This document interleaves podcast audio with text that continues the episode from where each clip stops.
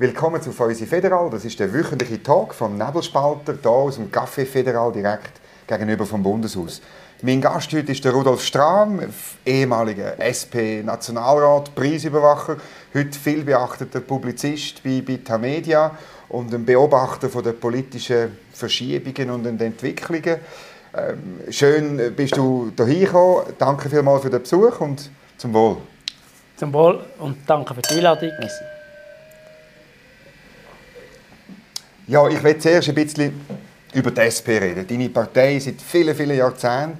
Es sind gerade Wahlen in Zürich. Die SP hat 4% verloren. In Winterthur ist nicht so gut gegangen. Das Wahlbarometer ist nicht so gut. Und auch ein paar kantonale Wahlen sind nicht so gut ähm, rausgekommen. Ähm, ähm, was ist da los? Äh, kann die SP nicht mehr die Leute erreichen? Oder? Was würdest du sagen? Also ich tue das von Bern aus beurteilen und das ist immer mhm. schwieriger. Aber man muss natürlich zuerst das sehen. Äh, also es geht jetzt um die Städte in Zürich, Zürich-Winterthur mhm. vor allem. Und dort war natürlich die Ausgangslage ein sehr hohes Niveau von der SP. Jawohl. Oder nicht? Also mehr als doppelt so hoch als das schweizerische Mittel. Oder?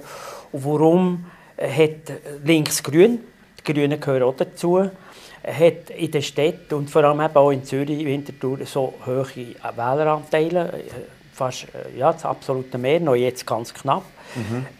Ich glaube, das ist schon, weil sie andere Politik machen auf schweizerischer Ebene, e-, eher eine pragmatische Politik und sagen wir auf die, auf die Bedürfnisse sagen wir, von der urbanen, jüngeren Mittelschichten eingehen. Also ich denke, die meisten Jungen arbeiten beide Eltern, haben Kinder, mhm.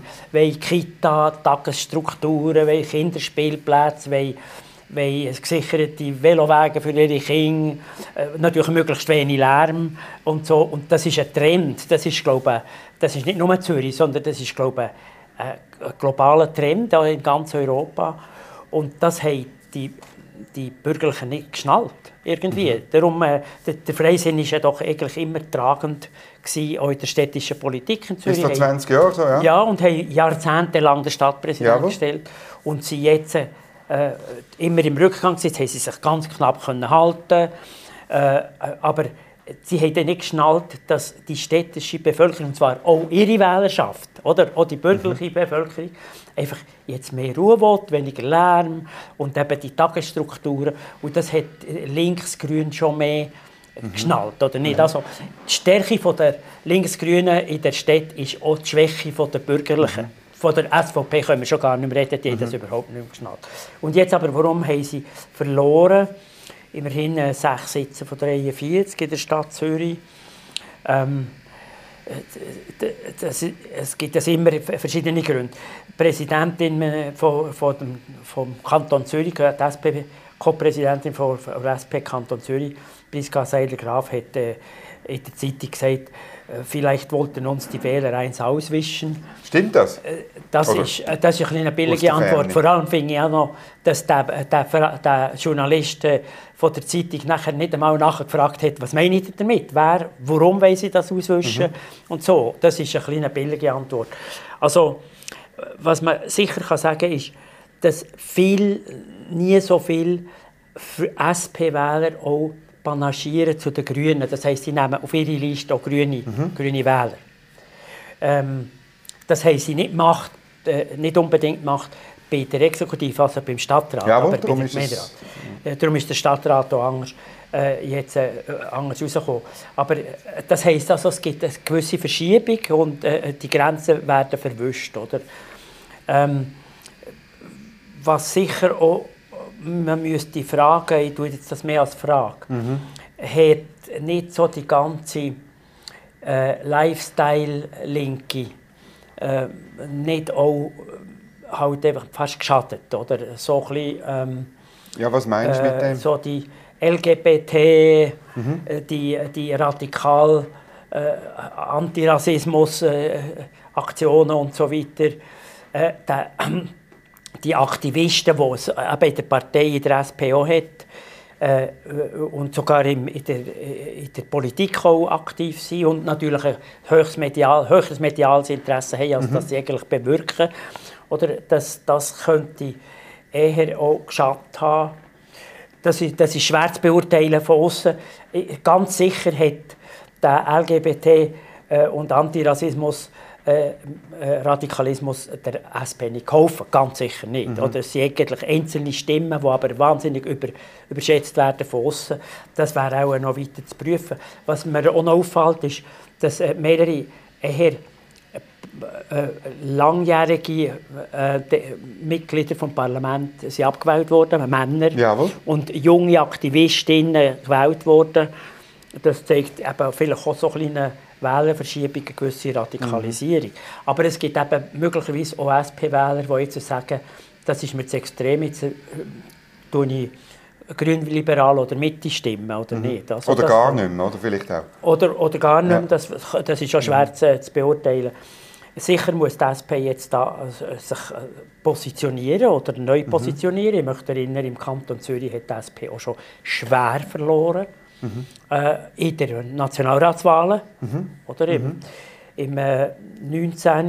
Ich weiß, dass das Helmut Hubacher äh, vor seinem Tod noch wahnsinnig äh, gross zugesetzt hat. Er hat sogar noch ein Buch geschrieben, er gefunden, die starke SP im Kanton Zürich, die derart äh, es strahlt halt aus. Ja, genau. Also. Und das ist ein kleiner Trend halt, jetzt mehr zu den Grünen. Also das muss man jetzt analysieren.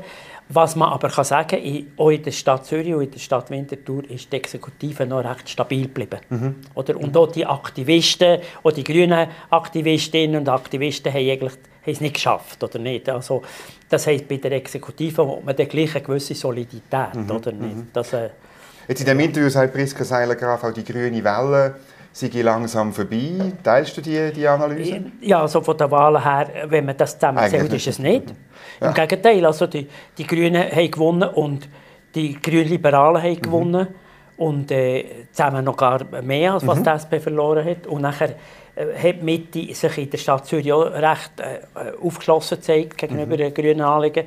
Also ich glaube, die Städte bleiben linksgrün, oder nicht? Äh, und vielleicht gibt es jetzt innerhalb von dem, dem Block eine gewisse Verschiebung, vielleicht auch einen gewissen mhm. Pragmatismus. Aber ich glaube, ähm, die, der Kampf um, äh, äh gegen Lärm und gegen das Auto mhm. und für das Velo äh, wird weitergehen. Und mhm. wenn man, solange dass man natürlich vom Freisinn nur äh, hört, dass sie äh, Parkplätze erhalten und, äh, und, und noch ihre Ausfallstraßen weiter äh, als Schnellbahn erhalten, solange dass man nur das hört gegen aussen, werden mhm. sie natürlich auch nicht mehr sehr, äh, mhm. sehr ähm, regierungsfähig werden in den Städten. Mhm. Jetzt, ich meine, 2019 sind auch die eidgenössischen Wahlen nicht so gut rausgekommen. Die SP hat das schlechteste Resultat eingefahren seit 1919. Und ehrlich gesagt, ich habe nicht so, vielleicht sehe ich es zu wenig von außen, aber ich habe nicht so mitbekommen, weißt, dass man sich wirklich überlegt hat, eine Analyse gemacht hat, an was liegt das und was müssen wir ändern.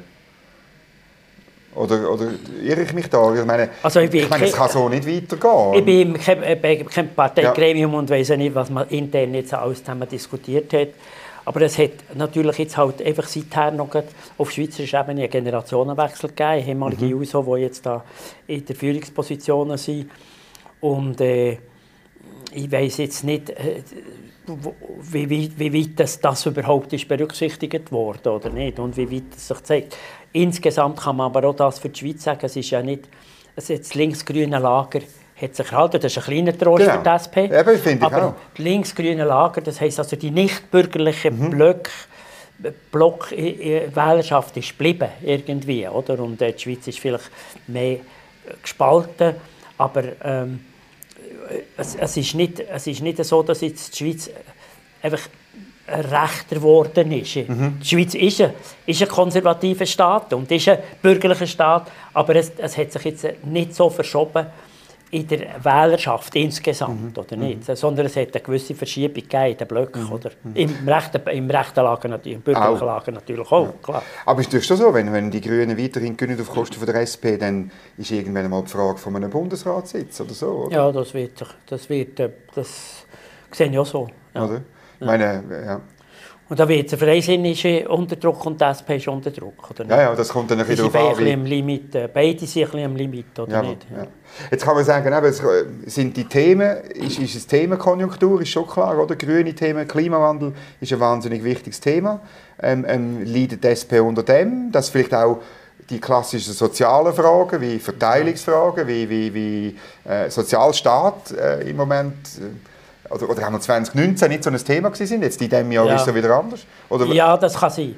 Das gibt ja. so Konjunkturen, oder? Ja. Der Greta-Effekt, also nach, nach 18, 19, 2018, 2019, ja.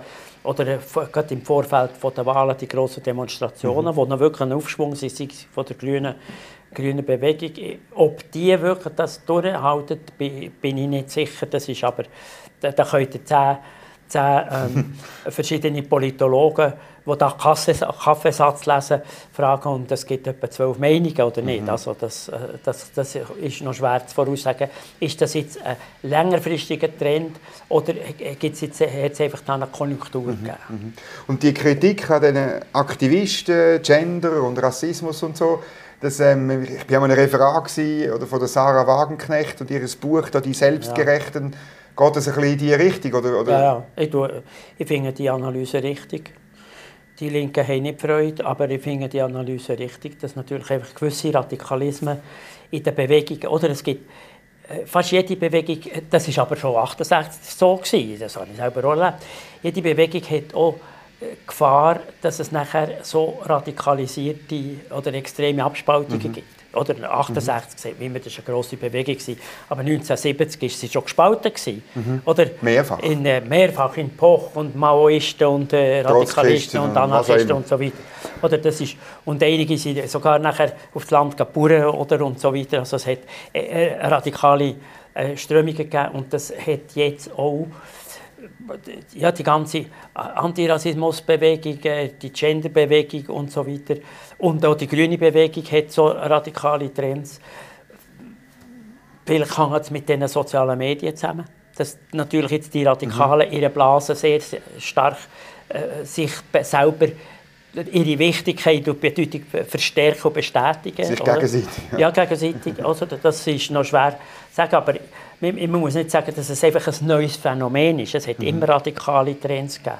Und wie weit es sich die äh, totlaufen oder wie weit sie sich in einer etablierten Partei äh, nisten, ist der unterschiedlich. Bei 68 hat es gewisse Maoisten gegeben oder, oder Leute, die nachher ins Lanzigen Bauern oder ins Tessin ein Rustico gekauft haben äh, sind nachher weg von der politischen Szene, aber es hat auch, Poch ist nachher zu den Grünen äh, ja, und, und die, die SP, ja. ja. oder nicht? Ja. Also, das ist, ist noch schwer äh, zu sagen, wie sich die radikalen Bewegungen mhm. nachher äh, entwickeln. Mhm. Aber ich bin schon der Meinung, was der Sarah Wagenknecht sagt, die, die radikalen, radikalisierten Bewegungen, sie nennt das äh, eben Lifestyle-Linke und. Lifestyle-Liberale, nützen äh, ihrer der Partei eigentlich nichts. Das mhm. nützt nichts. Das gibt, es gibt äh, medial ein, ein gewisses Präsenz von denen, mhm.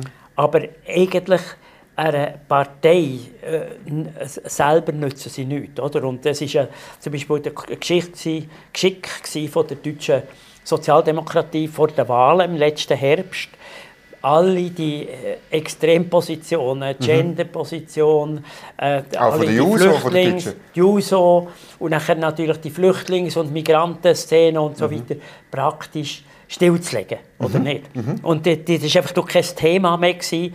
Und der Scholz hat nachher die traditionellen Themen wie Wohnen, Arbeiten, Mindestlohn, mhm. äh, mit dem hat er mhm. gewonnen. Ob wir das können kopieren können, ist schwer zu, sagen, aber auf jeden Fall, ich hoffe, dass auch die Schweizerische Parteileitung von der SP das, das beobachtet hat. Mhm. Jetzt möchte ich noch über das zweite Thema reden, nämlich ähm, die Europapolitik. Du hast dich auch immer wieder zu Wort gemeldet äh, zu dieser Frage, zum Rahmenabkommen, zu den Beziehungen zu der Europäischen Union. Und ähm, im Moment, äh, so die Taktik vom Bundesrat ist ja jetzt, die, mit die fünf Abkommen einzeln zu dynamisieren und bei, bei der Personenfreizügigkeit, die für uns das schwierigste Dossier ist, weiterhin die Ausnahmen für Lohnschutz einerseits und für Unionsbürgerrichtlinien andererseits ähm, ein bisschen rauszuholen. Und, und, und ja, wie, wie beurteilst du diesen Ansatz? Wie, wie, ist das der Königsweg jetzt? Jein. Also, ähm, ich muss vielleicht etwas sagen, einfach jetzt so historisch, ich bin Veteran, das, ist gut. das erlebt. Nein, ich bin froh, das ist super. Wir äh, haben nach 1992, nach dem EWR, eine mhm. ähnliche Psycholage der Nation erlebt. Nämlich ein Frust von den Verlierern und natürlich ein Triumph der Gewinner. Und nachher ist es ja, jahrelang hat man bekämpft und nach beschuldigt. Und der Bundesrat ist auch beschuldigt worden wegen der Fehler, die er gemacht hat. Äh, dann ist es noch mal sogar äh, um ein Beitrittsgesuch gegangen, das der genau. Bundesrat hat nach Brüssel geschickt hat. Kurz, also es war eine Be Beschuldigungsphase gewesen, und erst eigentlich etwa drei, vier Jahre später äh, hat man nachher wieder einigermaßen Anlauf gesucht und jetzt sind wir auch in dieser Phase. Ich, ich muss sagen, heute sind wir so ein bisschen, haben wir zwei Extreme. Ich würde sagen, zwei Gruppen, die sich selber in die Tasche lügen. Die einen sind die, die meinen, wir können jetzt das Problem aussitzen und müssen nichts machen. Mhm. Die SVP-Leute, die einfach sagen, nichts machen. Oder und ist alles egal. Ah, ja, genau. Und äh, wir werden das überleben. Brüssel wird das nicht tolerieren und äh, äh wir sind letztlich mitten in Europa, oder nicht? Also das ist, das ist die einzige Selbstlüge und die andere, von der wird in den Zeitungen weniger geredet, ist die Illusion von den Linken und von den Liberalen und von den Euro-Troubadours, die Illusion, dass je äh, das Schweizer Volk würde jetzt einem Abkommen zustimmen, wo der EUGH die Jurisdiktion hat über die schweizerische Einwanderungspolitik, über die Personenfreizügigkeit und über die Unionsbürgerschaft. Wie es vorgesehen oder ja, es Erfolg gewesen wäre vom das Rahmenabkommen. Das ist eine Illusion mhm. und ich muss allen sagen, auch meinem Freundeskreis, ähm, muss ich immer wieder sagen, vergesse das, dass in dieser Zeit, in den nächsten Jahren, in zehn Jahren ist dann vielleicht die Zeit anders, aber in der nächsten Zeit, beim nächsten Anlauf, je eine Vorlage akzeptiert würde, wo der EUGH sozusagen fremde Richter in Anführungszeichen EUGH entscheidet über die schweizerische Arbeitsmarkt- und Migrationspolitik. Das liegt nicht drin. Selbst wenn jetzt die SP und die Gewerkschaften einschwenken würden, wird die ganze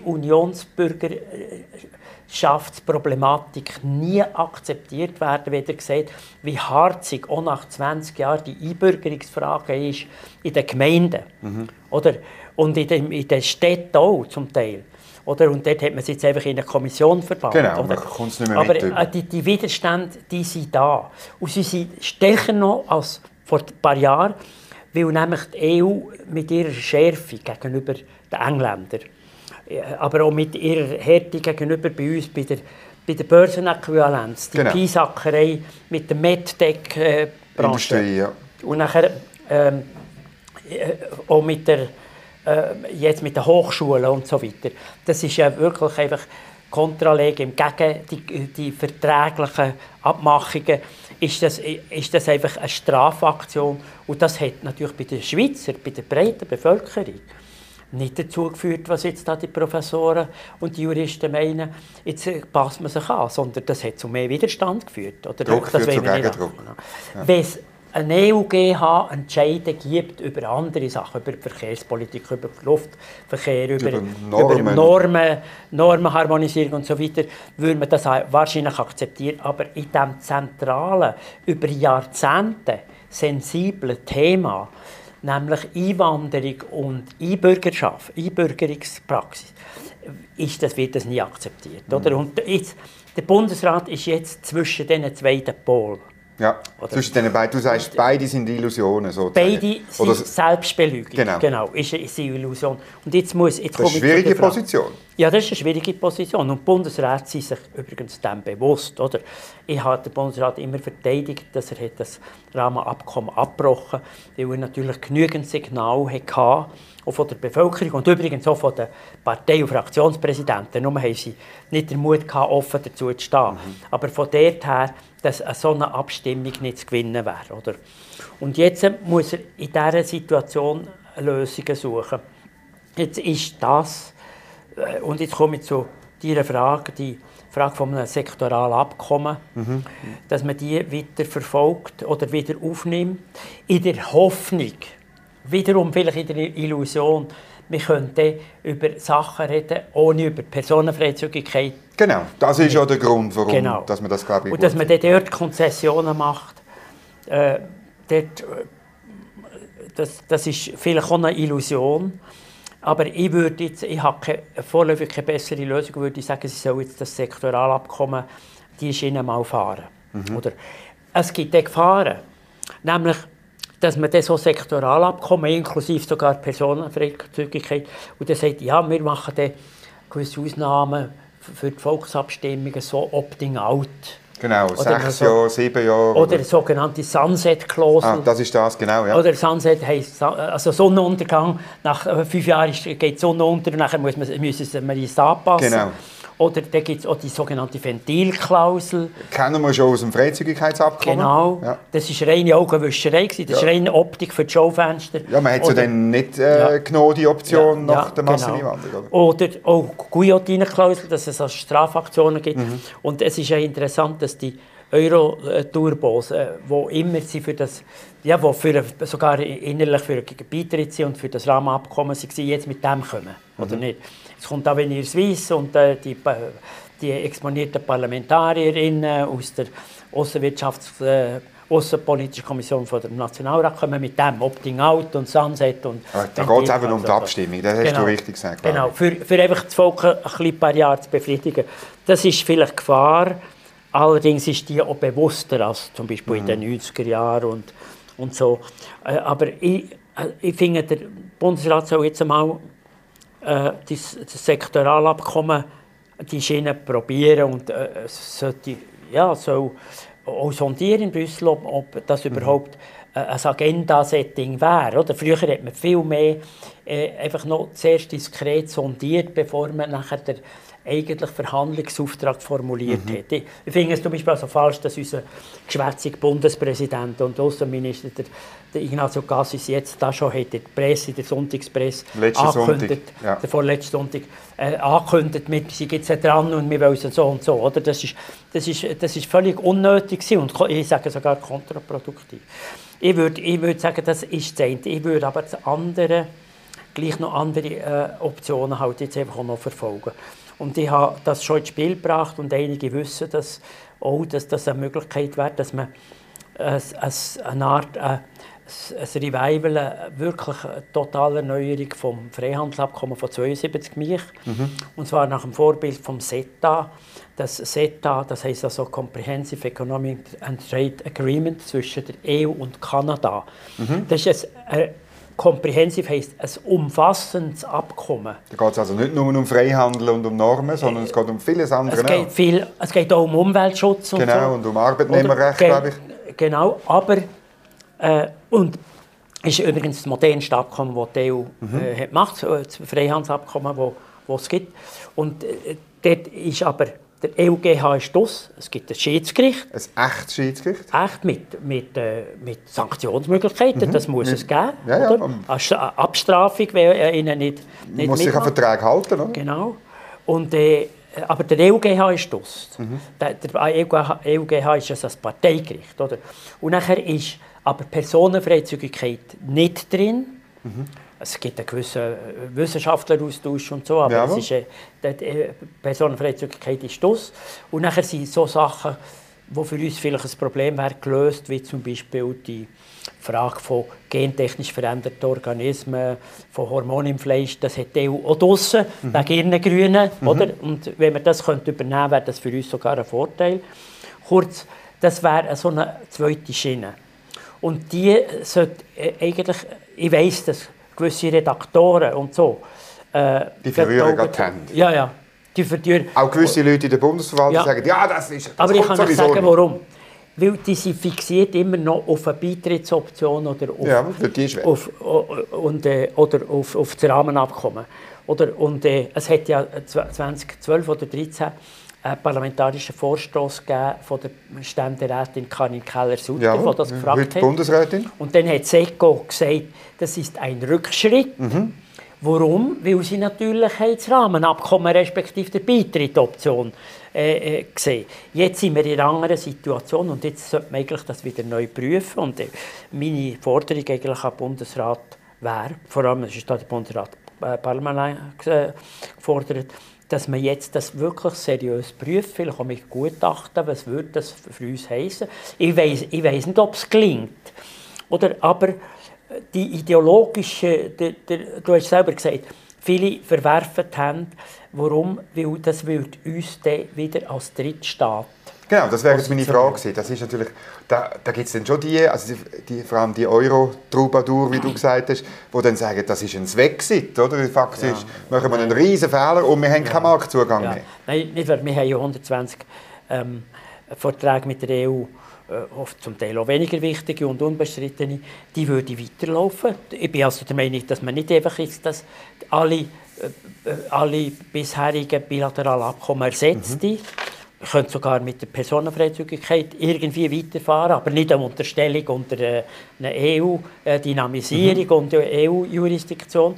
Aber dass, dass es wenigstens sozusagen äh, psychologisch auch mal ein Alternativkonzept ist vom Bundesrat, das umfassend ist oder nicht, wo wirklich würde eine gewisse Dynamik drin bringen, wenn einmal ein Bundesrat den Mut hat, das einmal ins Gespräch zu bringen.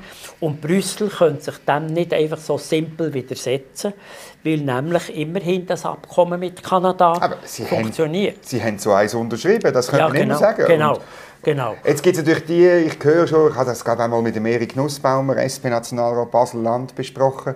Der hat mir auch gesagt, ja, weißt das macht die EU nur, weil Kanada weit weg ist und das Meer dazwischen und mit der Schweiz machen sie das sicher nicht. Oder? Ja, er, ist, er hat ja halt einfach die Position von Brüssel verinnerlicht. Wie viele mhm. Journalisten, die in Brüssel sind, auch, oder nicht? Ähm, es wäre, ich weiß nicht, ob es gelingt, oder? Man müsste es halt probieren. Es, es ist so, so, so, wenig Chancen, wie es, jetzt mit dem Sektoralabkommen weiterzufahren, oder? Aber es wäre eine Offensive, und zwar vor allem innenpolitisch. Ich habe das so verschiedene Bundesräte gesagt wenn ihr mit einem so ähnlichen solchen Vorschlag einmal kommt, dann ist wenigstens eine Diskussion da, was der Bundesrat als Plan B oder C. Mhm. Oder jetzt hat er immer den Vorwurf, der sagt ja nicht, was der will. Genau, das hört man immer. Oder nicht. Und dann wäre wenigstens ein Konzept da. Und ich muss einfach sagen, ich bin lange dabei gewesen, habe ja bei der UNCTAD geschafft und kenne die WTO-Regeln gut. Das würde uns den Binnenmarktzugang, den wir brauchen, natürlich längstens garantieren, oder mhm. nicht? Ich finde sowieso, der Binnenmarktzugang wird nicht durch unsere EU-Verträge, sondern eigentlich mit den WTO-Verträgen mhm. gesichert, oder? Mhm. Null Zoll und, und so weiter. Und das Freihandelsabkommen. Und, und, äh, und das alte Freihandelsabkommen 72. von 72, genau. genau. Das da muss man, glaube glaub, schon erneuern. Aber da wäre wenigstens einmal eine gewisse Offensive da, oder? Mhm. Und das das wäre also ein zweites Ding. Was ich aber auch noch würde sagen, flankierende Massnahmen, was jetzt wirklich Bundesrat zum Teil machen. Es braucht jetzt ein äh, Forschungsabkommen mit England, mhm. mit USA, mhm. vielleicht mit Singapur, vielleicht mit Japan, oder? Aber auch dort Alternativen. Genau. Und nicht, weil die EU ist ja nicht, hat ja nicht Länder, die exzellent Exzellenz produzieren äh, im universitären Bereich. Oder? Von den zehn wichtigsten Universitäten in Europa sind die sind nur in England und in der Schweiz, oder mhm. nicht? Und nachher, dass man zum Beispiel auch, was jetzt der, das Finanzdepartement, der Uli Maurer strebt, ein ähm, Finanzabkommen mit London. Mhm. Das würde der EU sehr wehtun. Mhm. Würde sie möglicherweise sogar Sanktionen machen. Aber wenn natürlich London und Zürich, Zürich-Genf, würde sozusagen, die tun sich ja ergänzen, mhm. oder nicht? Die Schweizer machen mehr Vermögensverwaltung, London mehr dann noch spekulative mhm. Gelder. Würde ich eng kooperieren, würde einfach die internationalen Finanzmärkte auf diese zwei Länder gehen, noch viel mehr als heute. Und Frankfurt, die wären nie mehr, und Paris. Also kurz, einfach auch Drittstaaten nicht als Ersatz für die EU, betone aber immerhin einfach Erweiterung, oder nicht? Dass wir nicht jedes Mal wieder so Druckversuche und Piesackerei kommen, dass wir mhm. da ähm, immer wieder unter Druck kommen, oder nicht? Das mhm. ist also mehr Erweiterung als Ersatz, ja. oder nicht? Jetzt mit oder in die, in die, in die Phasen, oder? Ich meine, du sagst, es braucht Alternativen, aber natürlich die Befürworter, die immer noch rum sind von einem Rahmenabkommen, die sagen, das wird alles scheitern und dann sind wir dann gleich beim Alleingang und der birgt große Gefahren für die Schweizer Wirtschaft. Ähm, wie siehst du das? Muss man, ja? Ja, Zwischen gibt es einen Spielraum. Oder viele sind bereit, übrigens auch solche, die das Rahmenabkommen bekämpft haben, zum Beispiel die doch äh, ernstzunehmende Gruppierungen Autonomie Suisse, das mhm. äh, Hans-Jörg Bertsch ist Präsident von der Aargauer Unternehmen, es sind 800 äh, mittelständische Unternehmer, die wollen eigentlich einen Zugang, die wollen auch ein Freihandelsabkommen mit, mhm. mit der EU, aber sie wollen einfach nicht eine Unter Unterstellung unter der EU, EUG haben. Mhm. Und die wäre bereit, solche, solche ähm, wie soll ich sagen, äh, Möglichkeiten auszuloten, wenigstens. Mhm. Sei es jetzt via Sektoralabkommen oder via SETA, wo sie sicher dafür sind, ist mit Drittstaaten weitere Abkommen. Also das, genau. was ich jetzt skizziert habe, würde sicher auch tragen. Ihr müsst einfach sehen, wir haben zwei Lauthalselager. Das eine ist, wie gesagt, die SVP, die einfach das aussitzen will. Und mhm. das andere Lauthalsenlager, vor allem domiziliert in der Außenpolitischen Kommission genau. vom Nationalrat, das, die haben aber beide Lager, also die, die, vor allem die Nationalräte haben in ihrer Fraktion nicht einfach eine, eine sehr starke Basis. Das sind wirklich Troubadour für, für ein Ding, das sehr medial präsent sind, mhm. weil es zwischen ihnen nichts gibt. Aber ich glaube, der Bundesrat hätte da schon bei einer geschickten Strategie einen mhm. gewissen, gewissen Spielraum. Und da kommt immer das Argument, ja, aber dann erodiert der bilaterale Weg und dann, das, das wird so als... Äh Horrorszenario Ja, das war die Erfindung ja von Balzaretti, der das erodiert. Und alle haben es nachgeschrieben. Mhm. Jetzt relativiert sich langsam. Ich habe ja schon lange dagegen geschrieben. Äh, bei der Börsenäquivalent auch. Äh, ob schon, dass wir da ganz äh, weit auseinander sind in der genau. politischen Einstellung. Aber, Aber die Börsenäquivalenz ist äh, geregelt worden, zu unserem Gunsten mhm. sogar. Die MedTech-Branche äh, rufen nicht mehr aus. Die haben jetzt halt einfach einen Bevollmächtigten in Deutschland oder im Ausland und äh, können gleich liefern. Oder äh, es gibt ja andere, jetzt kommt der Swissmem, die sollen genau. sein. Und selbst, ich sage selbst bei den Hochschulen wird man dann eine Lösung finden. Das ist jetzt ein grosses Gejammer von den Professoren oder von gewissen Professoren. Aber ob dort wird man eine Lösung finden, also das sogenannte Erodieren äh, möchte ich auch ein bisschen in Frage stellen, mhm. oder nicht? Weil die Schweiz muss jetzt auch klagen also, mhm. der, der bei der WTO sollte sie eigentlich? Bei, der, bei, bei Medtech haben sie jetzt einmal in erster Instanz beim EUGH geklagt, mhm. weil es gegen das Gesetz, gegen die Vereinbarung ist, gegen das äh, Abkommen, das MRA-Abkommen. Bei der WTO können wir auch klagen.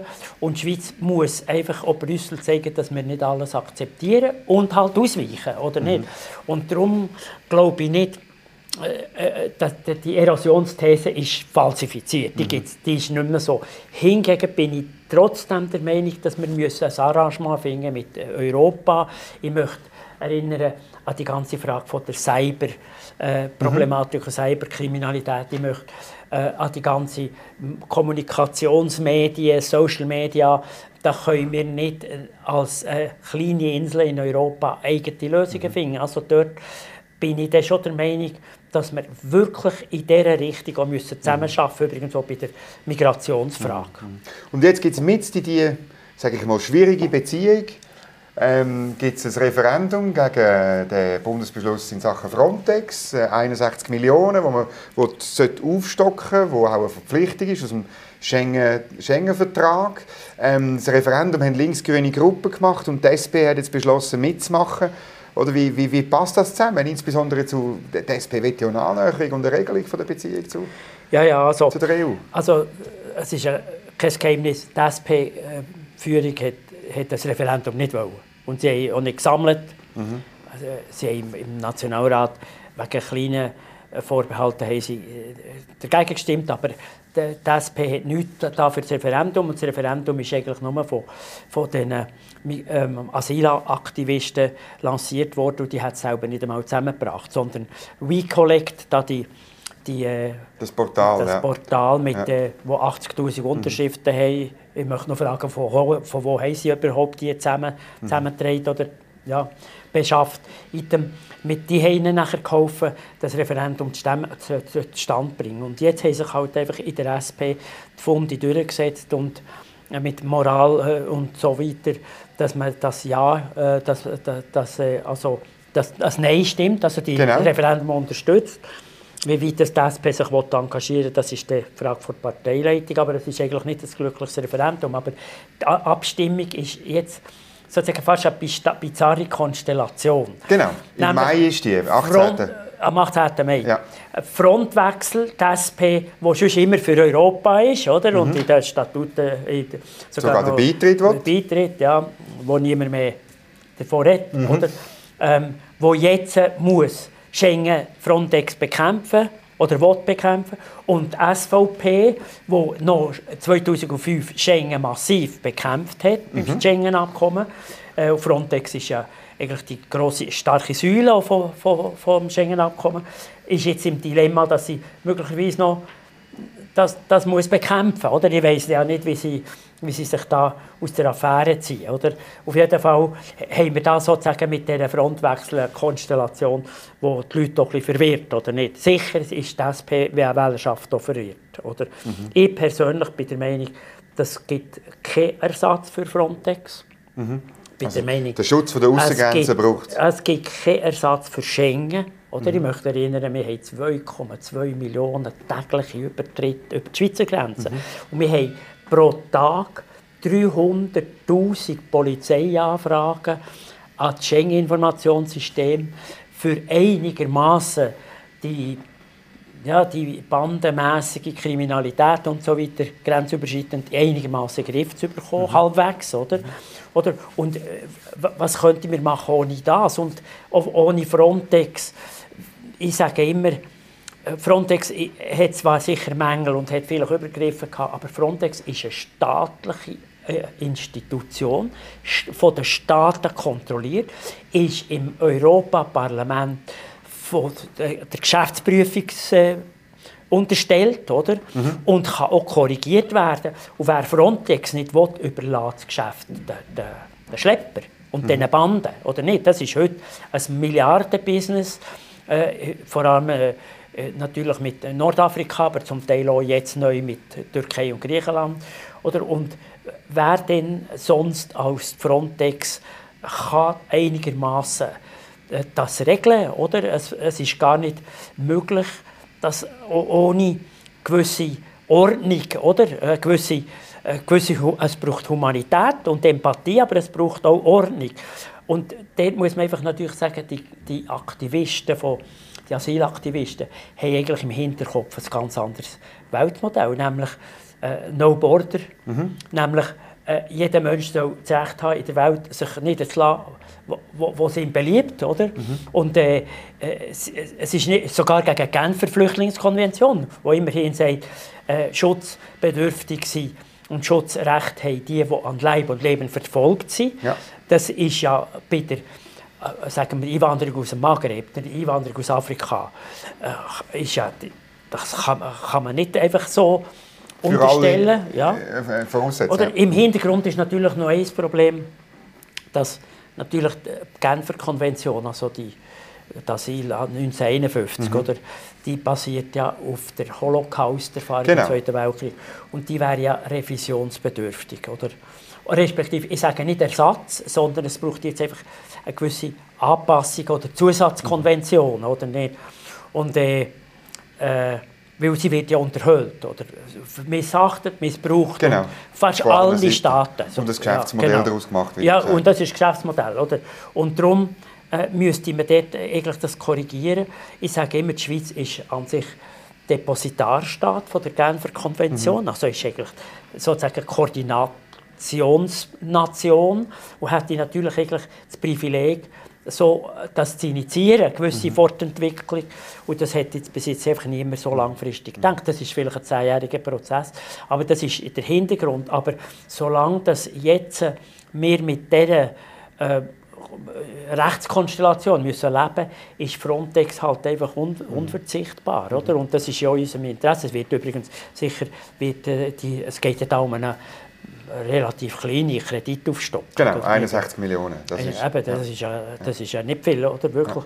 Ja, äh, ja das, das, ist insgesamt. Ja, insgesamt, das ist sogar nur, es ist bis jetzt 14, es ist glaube ich nur sogar 47 Millionen ja, oder, oder so. Da ist der Naturwissenschaftler äh, Rudolf Strahm, der besser ist als ja, ja, gut, also. Aber es ist, das ist natürlich interessant, ist gespannt, man kann es auch mathematisch ausdrücken, oder? SVP plus Personenfreizügigkeit gleich jetzt SP plus Frontex. Oder so.